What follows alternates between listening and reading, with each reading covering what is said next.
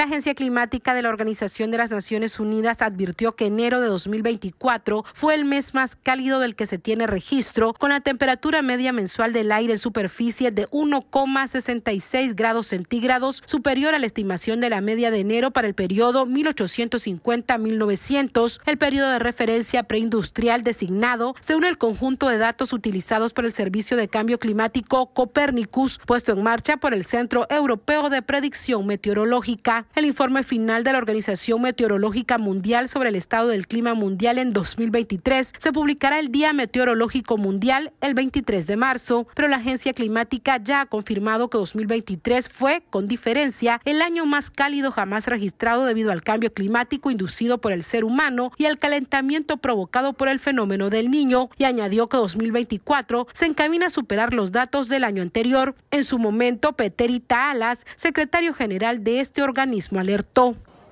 Hemos alcanzado 1.4 grados, por lo que estamos bastante cerca del límite de 1.5 grados de París y también hemos batido récords en las principales concentraciones de gases de efecto invernadero, dióxido de carbono, metano y óxido. Hemos duplicado el aumento del nivel del mar. No obstante, la agencia climática aclaró que esto no significa que el mundo haya superado el objetivo inferior de 1,5 grados Celsius respecto a la era preindustrial mencionada en el Acuerdo de París sobre el cambio